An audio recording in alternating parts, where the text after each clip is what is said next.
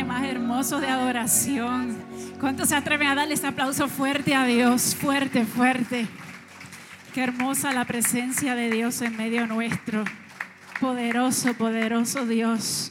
Y así mismo seguimos adorando a Dios y le invito en esta ya casi tarde a abrir nuestro corazón para que el Señor comience a ministrar a nuestras vidas. Oramos, Señor.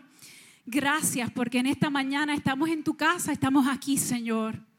Yo te pido que en este momento seas tú pasando carbón encendido sobre mis labios. Seas tú, Espíritu de Dios, depositando sobre mí palabra, primero para mí y para el pueblo, Señor. Para caminar en este tiempo, Señor. Tiempo donde tú has derramado sobre nosotros reservas poderosas, depósitos poderosos en tiempos de sequedad. Y tú, Padre Santo, en esta mañana comenzarás a hacer obra poderosa en los terrenos fértiles de cada corazón, Señor. Me entrego en tus manos, Padre, para hacer tu voluntad. En el nombre poderoso de Jesús. Amén y amén. Amada iglesia, Dios les bendiga. Gracias en esta mañana por estar aquí Aprovecho primero, antes que todo, ¿verdad? Eh, para excusar a la familia pastoral. Eh, se encuentran poco afectados de salud. No es COVID, así que no se asusten. Pero así para cuidar a la iglesia responsablemente, pues decidieron quedarse en la casa, recuperar fuerzas. Así que sigamos orando por nuestros amados pastores, sigamos levantándoles las manos en este tiempo que el Señor eh, nos ha permitido vivir muchas cosas, muchos proyectos, así que seguimos adelante. Bien, en la mañana de hoy el tema se titula En tiempos de sequía, comparte tus reservas. Es poderoso ya en la adoración. El río de Dios ha derramado su, toda esa abundancia sobre nuestra vida. Y también eh, hemos también aprendido a, a, hincar ese pozo, como decía la adoración levanta hoy un pozo en mí. Así que en tiempos de sequía eh, pasan muchas cosas. Y voy a estar leyendo desde el texto en Génesis 45, del 4 al 7. Si tiene su Biblia ahí, por favor, amada iglesia, búsquela, ábrala un momento.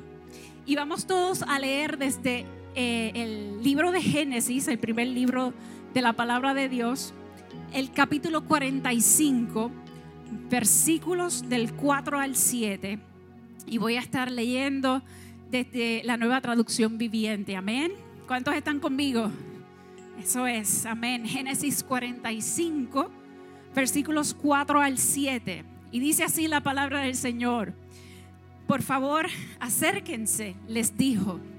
Entonces ellos se acercaron y él volvió a decirles, soy José su hermano, a quien ustedes vendieron como esclavo en Egipto. Pero no se inquieten ni se enojen con ustedes mismos por haberme vendido. Fue Dios quien me envió a este lugar antes que ustedes, a fin de que preservarles la vida. El hambre que ha azotado la tierra estos dos últimos años durará Cinco más. Qué poderoso. Y no habrá ni siembra ni ciega. El versículo 7 dice, Dios me hizo llegar antes que ustedes para salvarles la vida a ustedes y a sus familias y preservar la vida de muchos más. Wow. Y aquí estamos leyendo la historia de José, el que muchos conocen como el soñador. Lo conocemos como el soñador y la palabra eh, es bien rica explicando y detallando todo eh, lo que aconteció en la vida de José. Y a modo de introducción, no sé, ¿verdad? Mirando el tema de, de las sequías, como pueden ver en la foto que está en pantalla, no sé cuántos de ustedes recuerdan ese tiempo aquí en Puerto Rico que hubo una sequía bien fuerte. Veo dos o tres haciendo así. Ajá fue como 2014, 2015, hubo otros años más que también hubo unas sequías intensas. Eh, pero aquí en la foto, no sé si se puede apreciar muy bien, Pero eh, aquí vemos eh, una casa que está escondida debajo del agua en el embalse de Carraízo. No sé cuántos han tenido la oportunidad de ir a Carraízo y en momentos de sequía ver esta estructura que cuando todo está bien y todo está a los niveles de agua donde debe estar, no se puede apreciar. Y esta foto es del 24 de agosto del 2015. Bien, yo tuve en ese tiempo, en ese periodo, un trabajo en la cocina de mi casa. Yo no sé ni cómo yo hice eso, sin agua.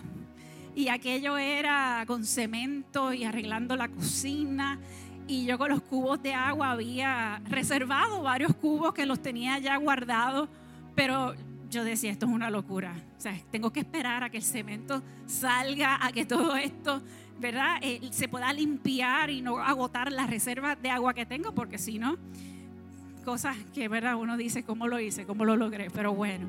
Eh, y no sé cuántos de ustedes, pues ahora mismo pueden pensar en ese momento de la sequía, ¿qué hicieron? ¿Cuánto guardaron hasta dentro de la bañera? cubetas de agua, galones y galones y galones de agua. Así que había hasta un itinerario disponible de un día sí, un día no. No había agua. Eh, había que hasta ir a oasis para buscar agua. En fin, muchísimas cosas, muchísimas cosas. Pero en casa había reserva de agua. En mi casa yo me ocupé de sacar ese tiempo para llenar galones de agua, para llenar todo lo que yo encontrara, cubos, de todo. Había agua por todos lados. ¿Y qué es la sequía? ¿Qué es eso? Y si vemos la definición, la sequía es una anomalía climatológica transitoria en la que la disponibilidad de agua se sitúa por debajo de lo habitual en un área geográfica. El agua no es suficiente para abastecer las necesidades de las plantas, los animales y los humanos que viven en dicho lugar. Fíjate que hay tres cosas ahí que se ven inmediatamente afectadas. ¿Cuáles son? Plantas, animales y los seres humanos que están en esa área. Así que la causa principal de toda la sequía es la falta de lluvias o las precipitaciones. Y este fenómeno se denomina sequía meteorológica y hay muchas otras sequías. Interesante esto y se derriba también una sequía hidrológica. Yo decía, wow, aquí hay como que definiciones para todas las sequías. Interesante todo esto, pero en casos extremos, y esto fue lo que me llamó la atención, fue que llega a la aridez.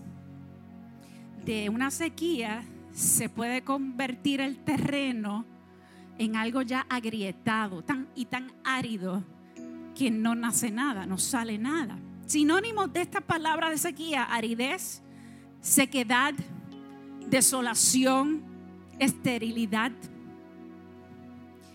Interesante cuando nos detenemos y como que profundizamos un poquito más en lo que es ese tema. Pues de la misma manera, así como leímos en el, en el texto, eh, en la vida de José el soñador, él vivió un tiempo similar donde había aridez en la tierra, donde había sequedad, desolación y ¿sabes qué? Escasez, escasez. Y la escasez llega por la mala administración de los recursos muchas veces a nuestra vida. Interesante ese concepto. Si no utilizamos bien lo que es las reservas, cuando llega la escasez, nos quedamos sin nada. Pero veremos cómo José supo prepararse en esa abundancia para compartir sus reservas en medio de la escasez. Y no sé cuántos de ustedes han tenido la oportunidad de leer la vida de José a través de estos capítulos en Génesis. Para aquellos que quieran sacar un espacio y leer un poco más acerca de la vida de José, que, que realmente inspirador. Cuando lo vemos, hay capítulos y capítulos y capítulos de tantas enseñanzas que uno dice, wow, digno de modelar. Lo pueden encontrar desde el capítulo 37 hasta el capítulo 50 de Génesis. Ahí está toda la historia de José. Para hacerles un resumen de la vida de él, les cuento que José tenía unos hermanos que tenían envidia de él. Él tenía una túnica de colores que su papá Jacob le había preparado. Interesante porque un día Jacob le dice, ve y llévale comida a tus hermanos. Él sale y va con su túnica de colores por ahí para abajo. Y usted sabe, como un pavo real, súper entusiasmado por lo que su padre le había dado y llega al lugar. Y entonces le cuenta a los hermanos unos sueños que tuvo. En fin, en los sueños, la interpretación de los hermanos, que dice la palabra, es que ellos terminarían adorando o postrado delante de él. Habla también de, la luna, el sol, el papá, la mamá, o sea, todo, toda esta historia que ya los hermanos estaban como que siendo calcomidos por la envidia. No sé cuántos de ustedes conocen gente que se pasan por ahí alardando de, de muchas cosas, alardeando. Así que interesante cómo ya los hermanos no estaban muy contentos con él. Entonces llega la tremenda idea de parte de los hermanos en medio de ese enojo de vender a José. Sus hermanos vendieron a los madianitas, los mercaderes que estaban pasando por allí precisamente, y se lo llevan. Así que también sacaron dinero de esa venta. Interesante, ¿verdad? Luego, esos madianitas lo vendieron allá en Egipto, llegaron a Egipto, y en Egipto lo compra Potifar. Y José llega a la casa de Potifar, al capitán de la guardia del faraón.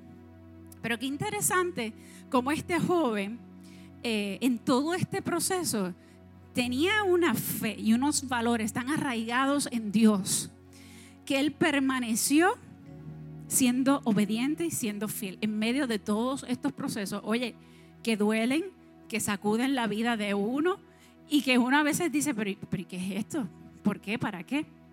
Entonces, eh, dentro de este proceso, cuando él llega a la casa de Potifar, allá la esposa de Potifar ve a este joven muy guapo y, muy apuesto y ella hace todo lo posible porque él le preste atención, inclusive hasta tener intimidad.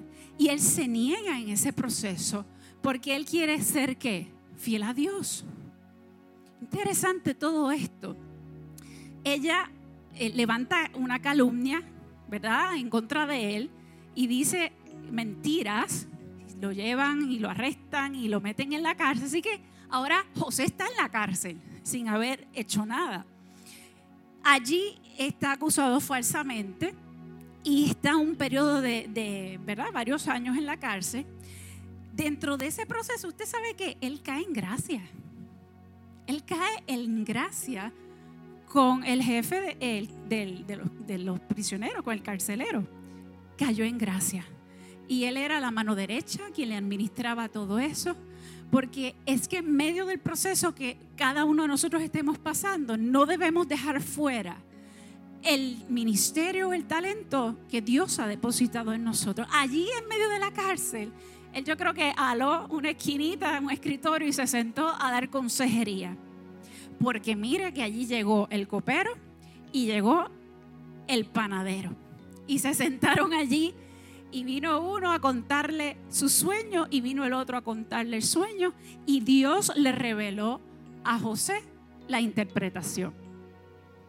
Uno de ellos murió, el panadero y el copero fue restituido a su puesto en el palacio del rey. Mira toda esta historia, toda esta historia Pasaron dos años desde que José hizo la interpretación al copero. Y el faraón tiene un sueño. Dentro de ese sueño, él buscó a todos los sabios que él tenía y nadie pudo interpretarle los sueños. Y el copero un día se acordó de aquel que estaba en la cárcel que le había interpretado los sueños. Fue a donde el faraón y le contó. Llegó José, lo afeitaron, lo vistieron, llegó delante de la presencia del faraón. Y mire qué interesante. Vamos a la palabra de Dios en Génesis otra vez. Génesis 41, los versículos 15 al 40. Vamos a leerlo rapidito.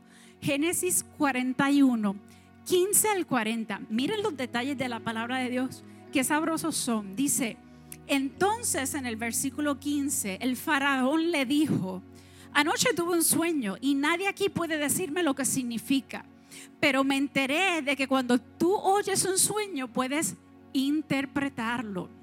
No está en mis manos el poder hacerlo, respondió quién? José. Pero Dios puede decirle lo que su sueño significa y darle tranquilidad. Dios eh, puede darle esa tranquilidad. Qué interesante eso. Entonces arrancó el faraón a contarle el sueño a José. Y le dice, en mi sueño yo estaba de pie a la orilla del río Nilo y vio que siete vacas gordas y sanas que salían del río y comenzaban a pastar entre los juncos. Luego que vio siete vacas flacas y raquíticas con, con ¿verdad? unos aspectos enfermizos que salían después de las primeras. Jamás había visto unos animales tan lamentables en toda la tierra de Egipto. Versículo 20 dice entonces esas vacas flacas y raquíticas que se comieron a las flacas, a las vacas gordas, pero nadie lo hubiera creído porque después seguían siendo tan flacas y raquíticas como antes. En mi sueño también vi siete espigas llenas de grano, robustas y hermosas. Después aparecieron otras siete espigas de grano, pero estaban infestadas, resecas y marchitas por el viento oriental. Versículo 24. Entonces las espigas secas se tragaron a las siete robustas. Les conté esos sueños a los magos, pero dice la palabra, ninguno pudo decirme lo que significa. José respondió, ambos sueños del faraón significan lo mismo. Dios le da a conocer de antemano al faraón lo que está por hacer. Las siete vacas sanas, las siete espigas robustas representan que los siete años de prosperidad. Y las siete vacas flacas y raquíticas que salieron después van a representar siete años de hambre. Eso sucederá al verso 28 tal como lo he descrito. Y aquí esto es bien importante, dice que, pues ¿quién? Dios. Pues Dios ha revelado de antemano al faraón lo que está por hacer. Y esos próximos siete años serán un periodo de gran prosperidad en toda la tierra de Egipto, pero después llegarán siete años de un hambre tan intensa que hará olvidar toda esa prosperidad de Egipto. El hambre destruirá la tierra, la hambruna será tan grave que borrarán hasta el recuerdo de los años buenos. Qué interesante todo esto, porque en el 33 dice, por lo tanto, el faraón debería encontrar a un hombre inteligente y sabio y ponerlo a cargo de toda la tierra de Egipto. Después el faraón debía nombrar supervisor de la tierra, a fin que almacenen una quinta. Fíjense cómo esas reservas ya empezaban a coger forma, hacer cosecha durante los siete años buenos. Y el 35 dice, haga que ellos se reúnan reúnan toda la producción de alimentos en los años buenos que vienen y lleven a los graneros del faraón. Entonces en el versículo 37 te habla de que José es nombrado gobernador de Egipto. Ahí dice, las sugerencias de José fueron bien recibidas, todas las cosas que José estaba diciendo eran muy importantes. El faraón las tomó a bien y en el 38 dice, entonces el faraón preguntó a sus funcionarios, ¿acaso encontraremos a alguien como este hombre tan claramente lleno del Espíritu de Dios? Así que el faraón dijo a José, como Dios te ha revelado el significado de los sueños a ti, es obvio que no hay nadie más sabio e inteligente que tú. Quedarás a cargo de mi palacio y toda mi gente recibirá órdenes de ti. Solo yo, sentado en mi trono, tendré un rango superior al tuyo. Así que él quedó que segundo en man. Oye, vamos a pararnos aquí un momentito. ¿De dónde viene José? ¿De dónde viene José? De la cárcel. Lo acababan de afeitar. Le pusieron una vestidura nueva. Y llegó al palacio. Y de ahí salió segundo en mando de todo Egipto. Qué interesante cómo en las sequías uno va guardando reservas, perdón, cómo en la, en, el, eh, la abundancia uno va tomando y guardando para ese momento de la sequía. Y uno lo ve espiritualmente, pero también lo ve en la parte terrenal. Qué poderoso esto. Entonces, qué increíble como en Génesis 41 José sale y habla de un plan detallado. Lo compartió ahí con Faraón, se lo dijo. Y esto es bien importante. Fíjate que la planificación es una responsabilidad, no una opción. Y luego llevar la acción a cabo es importante, es esa implementación. Y eso me recuerda a la parábola de las diez vírgenes. Eh, así como las cinco vírgenes prudentes que llevaban ese aceite de más, ¿verdad? Por si acaso, eh, para llenar sus lámparas al momento que se fuesen a quedar en medio del camino lo que esperaban por el novio. Y de la misma manera nosotros también nos preparamos esas reservas en nuestras lámparas espirituales y las llenamos de aceite y cargamos con reservas de aceite. Bien interesante. Así que les voy a compartir eh, tres puntos que, entiendo que son importantes dentro de este tema. Eh, y voy dentro del tema de comparte tus reservas. Y el primer punto que quiero eh, traer en esta mañana es, comparte las reservas de lo que Dios ha provisto. Y ser diligentes en las vacas gordas, y vayan conmigo aquí también espiritualmente hablando, ser diligentes en las vacas gordas para cuando lleguen las vacas flacas, poder ser de bendición a otros. ¿Cómo nos estamos preparando, iglesia? en el tiempo de las vacas gordas, simbólicamente hablando, para poder dar en el tiempo de la escasez y ser de bendición. ¿Qué tú y yo estamos haciendo en este tiempo para compartir esa reserva que Dios nos ha dado, que Dios ha provisto, que ha sido para ti exclusivamente único? porque cada uno de nosotros tenemos diferentes reservas que Dios nos ha provisto. A José le dio una en particular y José aprovechó, planificó en los años de abundancia y lo supo administrar en los próximos siete años de escasez. Seamos buenos mayordomos al momento de la abundancia para poder ser de bendición en el tiempo de escasez. Y la mayordomía aquí es clave. Mayordomía de tiempo, de agenda, de recursos, económicamente hablando, financieramente, eh, cuentas de ahorro, eh, ¿verdad? Una planificación también en cuanto a, a, cómo entra y cómo sale el dinero. Todas estas cosas son bien importantes, amados hermanos. Económicamente, esa parte también ser buenos mayordomos en las habilidades que Dios nos ha dado, en los talentos que Dios ha depositado, cómo los estamos utilizando.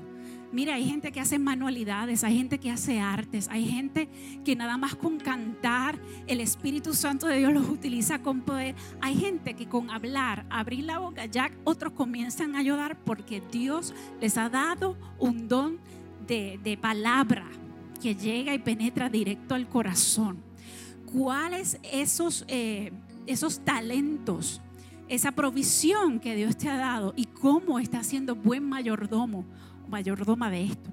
Interesante también, haciendo eh, otro punto en cuanto al tema de mayordomía, haciendo depósitos en la cuenta emocional de aquellos que nos rodean. Bien interesante este concepto de depósitos de cuenta emocional. Porque a veces eh, no depositamos emocionalmente a la cuenta de nuestros familiares, a la cuenta de los que están al lado de nosotros, a los cónyuges, y a veces esa cuenta está sobregirada. Y después queremos hacer un retiro de 20 dólares emocionalmente hablando y estamos sobregirados y no podemos hacerlo. Así que en esa cuenta de depósito emocional también hay que ser buenos mayordomos para la gente que nos rodea, para que cuando necesitamos hacer esos retiros en el tiempo de escasez, haya reserva. Y esto es bien importante porque tenemos una nube de testigos que está aquí, continuamente mirando todo lo que hacemos. Están viendo, están pendientes, todo, a cómo respondemos a todo. Por eso es bien importante, amada iglesia, en este tiempo utilizar las reservas que tiene para poder impactar a otros en el tiempo de su sequedad. Dos, lo que Dios ha sanado y restaurado en este tiempo, en tu vida. Lo que Dios ha sanado y restaurado en este tiempo. Este es el segundo principio de compartir tus reservas. Aquí en Génesis 45, los versículos 27 al 28, te voy a pedir que me acompañes en la Biblia. Génesis 45, versículos 27 y 28.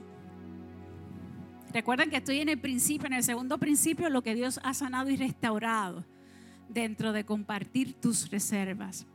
Y dice la palabra de Dios, y ellos le contaron todas las palabras de José que él les había hablado. Y viendo Jacob los carros que José enviaba para llevarlo, su espíritu revivió. Y el verso 28 dice, entonces dijo Israel, basta, ese Jacob, José mi hijo vive todavía, iré y le veré antes que yo muera. Interesante porque ya aquí estamos al final de la historia, le di, le di fast forward, los pasé de la cárcel al, área del faraón y después todos los años que estuvo administrando toda, eh, ¿verdad? Eh, la provisión. Pero ya al final, fíjate cómo Dios en medio de, las, de, de la escasez proveyó de la reserva de José alimento para sus hermanos. Y esto es bien poderoso porque ¿quiénes vendieron a José? Los hermanos. ¿Quiénes lo hicieron sufrir? ¿Quiénes se burlaban de él? Los hermanos. Y José ya estaba por allá en Egipto, ya él se había olvidado. Le puso los nombres a los dos hijos que tenía y uno de ellos significa eh, el Dios que me hizo olvidar todas las cosas. Interesante, ya él estaba como que en, otro tipo de, enfoque. Pero Dios se encargó de traer esa situación. Y los hermanos allá en, en Canaán recibieron que la hambruna. Fue una hambruna que se regó por toda la tierra. ¿Y que tuvieron que hacer los hermanos? Preparar los asnos, preparar todo para salir a comprar comida porque ya iban a morir. Y no hacen nada más que llegar al palacio se postran delante de quién? De José. Años después. Fíjate, cuando Dios trabaja con nosotros, no necesariamente esto es, en la semana que viene ya, esto ocurrió y se salvó y ya todo se resolvió. Esto es un proceso de tiempo donde Dios va taladrando el corazón, donde Dios va enseñando, donde Dios va moldeando, donde Dios va plantando hábitos, cambiando paradigmas, cambiando formas de pensar, hasta que nosotros decidimos entrar en ese mover a través de su palabra, renovando nuestro pensamiento día a día. Y es algo que utilizamos para llenar nuestras reservas y poder mostrar a otros y dar a otros lo que Dios ha ya sanado y restaurado en nosotros. José pudo pasar toda esa situación, pudo perdonarlos, pudo restaurar su corazón. Y para más detalles, vayan a la palabra porque es una, una parte poderosa. Y ahí me fascina porque al final cuando él se les revela a sus hermanos y le dice, yo soy José, su hermano, pegan todos a llorar y allí, olvídese, se convirtió en, un culto de, sanidad interior. Estaban todos llorando, abrazándose. Pero entonces su padre, que estaba allá en Canaán, que ya había llorado, que ya había, había perdido parte de su vida con la muerte de José. Cuando se entera que José lo mandó a buscar, porque él estaba allá gobernando Egipto, Dice el versículo 27 al final, su espíritu, ¿qué? Revivió. Y la pregunta en esta tarde es, ¿cuántos espíritus de personas que están al lado tuyo necesitan revivir con tu palabra, con la palabra que ya Dios ha depositado en tu vida. ¿Cuántas personas alrededor tuya, familiares, eh, personas en el área de trabajo, necesitan escuchar o recibir de la reserva que ya tú tienes en el nombre de Jesús? Mira, el espíritu del papá de José, de Jacob, revivió. Y a mí no me cabe la menor duda que Dios a ti te ha separado y te ha preparado para este tiempo de escasez, para que con tu reserva tú puedas comenzar a ministrar a aquellos que, mira, quizás ni te hablan, pero están, mira, pendiente y necesitan ver y necesitan escuchar palabra tuya, palabra que salga de tu boca para que su espíritu que reviva. Y en esta mañana yo te invito a que tú abras tu boca, a que tú utilices cada palabra que el Señor te dé para impartir espíritu que comience a revivir a los huesos, a, los, a, todo lo que, lo que es cadáveres, los huesos secos, como dice, en el nombre de Jesús. Eso es poderoso y hay situaciones que tú y yo hemos vivido, oye, que han marcado nuestro corazón. Hemos vivido situaciones no es algo tan fácil como para uno sentarse eh, a través de la radio y contarlo a todo el mundo a través de la televisión, porque son muy dolorosas, muy íntimas, pero que Dios lo utiliza para qué? Para bendición, lo torna para bendición. Aquello que el enemigo trató de utilizar para destruirte, para derribarte, para dejarte en el piso, Dios lo tomó y lo transformó para qué?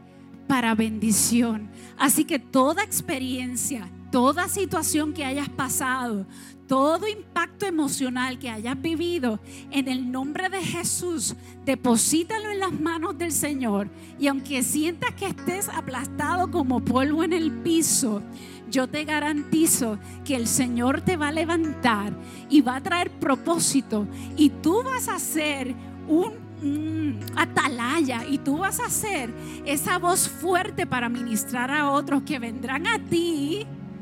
Y tú vas a decir, déjame contarte lo que yo viví, déjame contarte mi experiencia. Es más, déjame compartirte todo lo que escribí en esta libreta por todos esos años, porque viví, sentí, experimenté cosas que nunca había tenido experimentado. Y ahí tú puedes que compartir palabra de Dios para traer que ese espíritu que comience a, que a revivir en el nombre de Jesús. Échale mano a esta palabra. Las cosas que tú y yo pasamos no son en balde. Dios las utiliza para bendición y para que en este tiempo nos levantemos, iglesia, y comencemos a sacar de nuestra reserva bendición y palabra para aquellos que necesitan en el tiempo de confusión, en tiempos de sequedad, en tiempos donde hay oscuridad. Habla iglesia, cuéntale a otros la transformación que Dios ha hecho en tu vida. Habla, hay gente esperando por tu mensaje, hay gente esperando por tu palabra, no por las palabras de Raquel, por las palabras de, Karen, no por las palabras por allá de, de Francisco, sino por las palabras de Edgar, porque cada uno de nosotros Dios nos colocó en un lugar con un propósito y para un impacto. Así que utilicemos todas estas cosas para bendecir. Y por último, la tercera, lo que Dios te dio como inteligencia y sabiduría, utilízalo en los momentos más difíciles de la vida. Es que todo aquello que hemos aprendido sale a flote. Todos los momentos más difíciles de la vida, todo aquello que tú y yo le hemos echado mano, sale a flote. Si no, miremos la vida de José. Miremos la vida de José que cuando llegó a ser gobernador de Egipto, ya sabía lo que era ser un esclavo. Ya él sabía lo que era pasar por prisión, por cárcel. Ya él sabía lo que era administrar una casa de, un, e, un, egipcio bien poderoso, Potifar. Así que de ahí llegar al palacio Él le echó mano a toda esa inteligencia, a toda esa sabiduría adquirida en el caminar con Dios. Y fue que llenando la reserva, llenando la reserva, aumentando su reserva para tener que palabra, para tener que vida, para tener que luz y sal, para poder ministrar a otros y revivir otras personas que necesitan esta palabra en este tiempo. José se preparó para ser de bendición a otros. ¿Cuántos de ustedes se están preparando para ser de bendición a otros en este tiempo? Oye, de una manera diferente. No podemos utilizar las mismas herramientas, las mismas palabras de antes que Dios te ha mostrado, que Dios te ha enseñado en este tiempo, qué cosas diferentes Dios ha depositado en tu corazón. Oye, qué palabra nueva Dios te ha puesto, qué cántico nuevo Dios te ha puesto para tú hablar a otros en esta temporada. Aleluya. Mira, amado, Dios está haciendo unas cosas poderosas. Así que échale mano a la sabiduría y a la inteligencia que has adquirido en este tiempo, en los momentos difíciles de la vida, es que todo aquello que hemos aprendido lo podemos compartir. En la bonanza, me encanta esto, no hay que desplegar bonanza. Pero en la sequía, lo que recogiste en bonanza, debes esparcirlo libremente, en libertad a los cuatro vientos. ¿Por qué? Porque damos vida a otros, soplamos, soplamos esa vida, espíritus reviven en el nombre de Jesús. Bendecimos, mira, ¿sabes qué? Aún hasta el que no lo necesita, sale bendecido. Inspiramos a aquel que está parado, aquel que está inerte y le modelamos lo que tiene que hacer. Quizás no nos habla, pero está mirando y sabes qué? Está siendo impactado por lo que estamos modelando. La gente se paraliza y no sabe qué hacer. Pero cuando te ven a ti, ven la luz, ven la dirección, ven la guianza. Entonces se confunden porque dice, ¿cómo él o ella lo hacen? ¿Cómo lo hacen? Y es que somos luz, somos guía en medio de tanta confusión y oscuridad que hay. Así que en la incomodidad de la sequía podemos demostrar la fertilidad de Dios en nosotros. ¿Es incómoda la sequía? Sí. Eh, hay aridez, no hay agua. Es, todo está seco. Es difícil, hace calor. Pero ¿sabes qué? Ahí, en esa incomodidad, es que podemos demostrar todas las cosas que ya Dios ha depositado salen a luz. Hay vida, nace vida. Hay fertilidad de Dios en nosotros y por eso la gente te busca. Por eso la gente necesita escuchar.